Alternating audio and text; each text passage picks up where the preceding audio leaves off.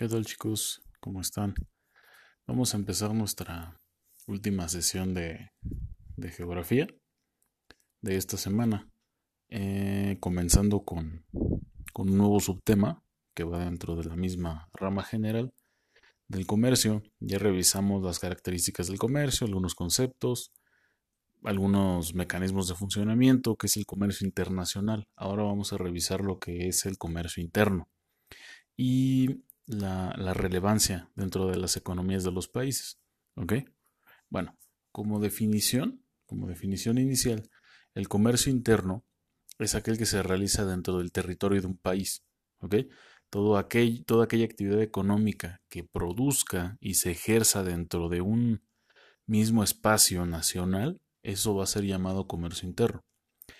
Otras formas de llamarlo es comercio interior, comercio nacional o, comercio doméstico. ¿Ok? Bueno, este se rige o, se regula por un conjunto de normas eh, que son únicas para cada nación, aunque pueden compartir características similares, es decir, varios países pueden tener la misma, la misma norma, cada, cada uno la aplica de manera diferente. ¿Por qué? Porque la economía en los países es diferente, las necesidades, el poder adquisitivo, eh, incluso la, cuestión del clima, etcétera, etcétera, etcétera. ¿Ok? Bueno, todo esto, este conjunto de normas, se, le conoce como, de manera general, como código de comercio. ¿Ok? Algunos de los países que, que dominan en este aspecto o, que tienen gran relevancia en, en los códigos de comercio son Argentina, Chile, Colombia, Ecuador, México, Perú y Venezuela. Algunos con, con, estabilidad económica, otros que no.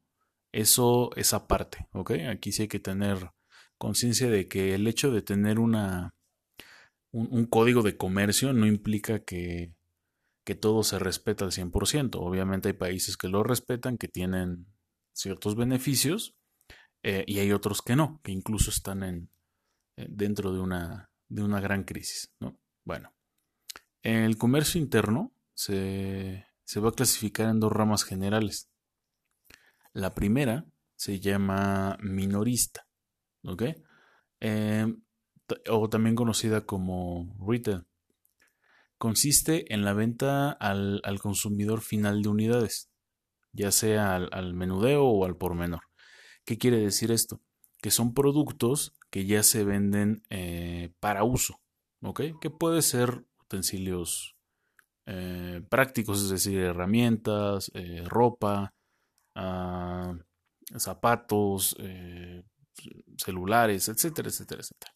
O puede ser insumos como comida, ya sea preparada o, como materia prima. Y también existe la mayorista, que esta también es conocida como wholesale, eh, que se aplica cuando la venta es en grandes cantidades o al por mayor, o, al mayoreo, como también se le, se le conoce. Es, en esta generalmente el comprador no es el consumidor final, sino que es un intermediario de un cliente corporativo o una empresa. Esto ya lo habíamos visto más o menos en las, en las sesiones pasadas. ¿Ok? Bueno. Para que esto sea formal, o sea, para que el comercio interno una repercusión formal, debe de contar con un registro mercantil. ¿Ok? Tanto personas informales como formales, es decir, tanto el, el, el restaurante que vende determinado tipo de comida eh, que puede ser una cadena, hasta el, tianguista o el comerciante ambulante, todos deben de tener, en teoría, o es lo deseable, tener un registro mercantil. ¿Ok? ¿Esto para qué?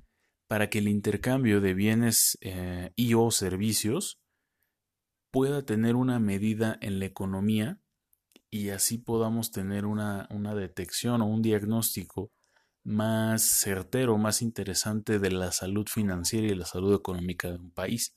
¿Ok? ¿Por qué? porque entre más comerciantes eh, informales existan, vamos a tener un, menor eh, índice de, certidumbre a la hora de hacer un análisis económico. ¿Ok?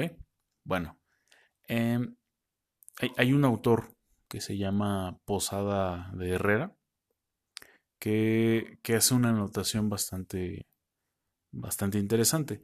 Eh, literal dice, donde se hace el comercio interior, hay dos capitales en movimiento.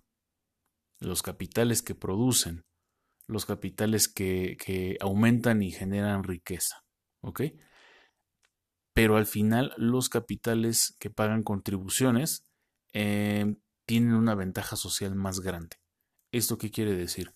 Que todos podemos tener la posibilidad de, adquirir y de producir un, artículo. Todos, ¿ok? Según las teorías económicas, todos somos capaces de hacerlo. Pero el, hecho de, pagar las contribuciones, es decir, de pagar los impuestos, nos permite estar más aventajados en un proyecto a largo plazo.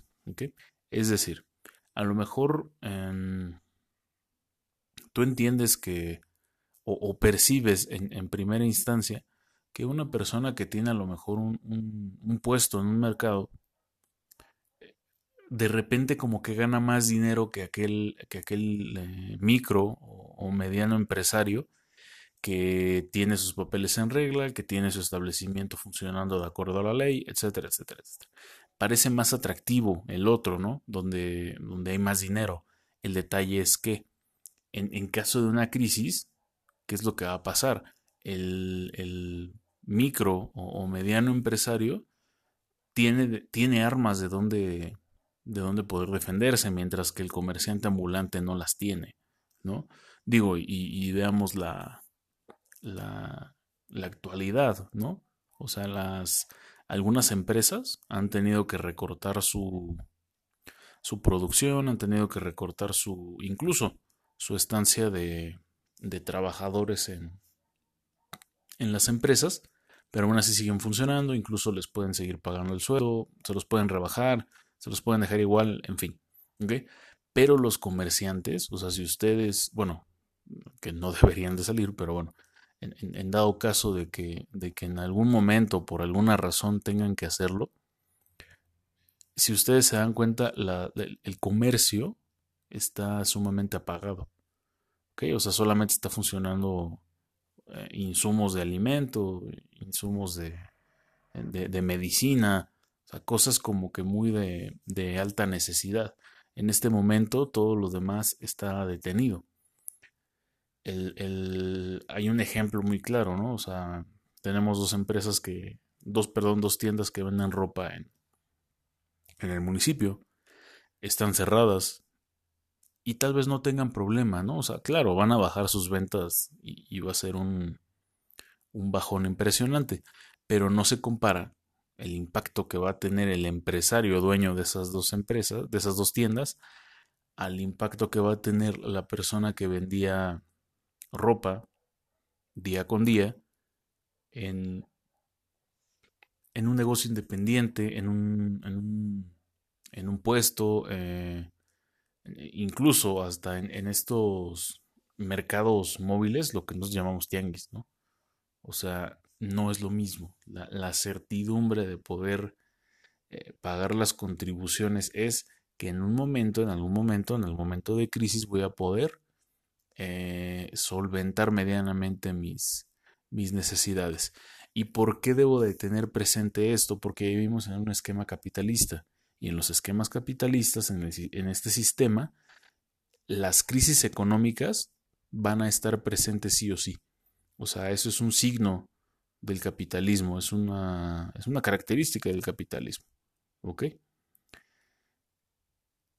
Recuerden chicos, hay que hacer sus notas. Hasta aquí vamos a, detener el tema. La próxima semana vamos a ver cómo funciona el comercio interno en nuestro país. ¿Ok? Digo, ya tenemos aquí como que el, panorama teórico, eh, pero ahora vamos a, empezar a revisar ya lo que tiene que ver con nuestro país y algunas zonas de Latinoamérica para empezar a comparar eh, estas situaciones. Vale chicos, nos vemos la siguiente clase, que tengan, que tengan buen fin de semana. Hasta luego.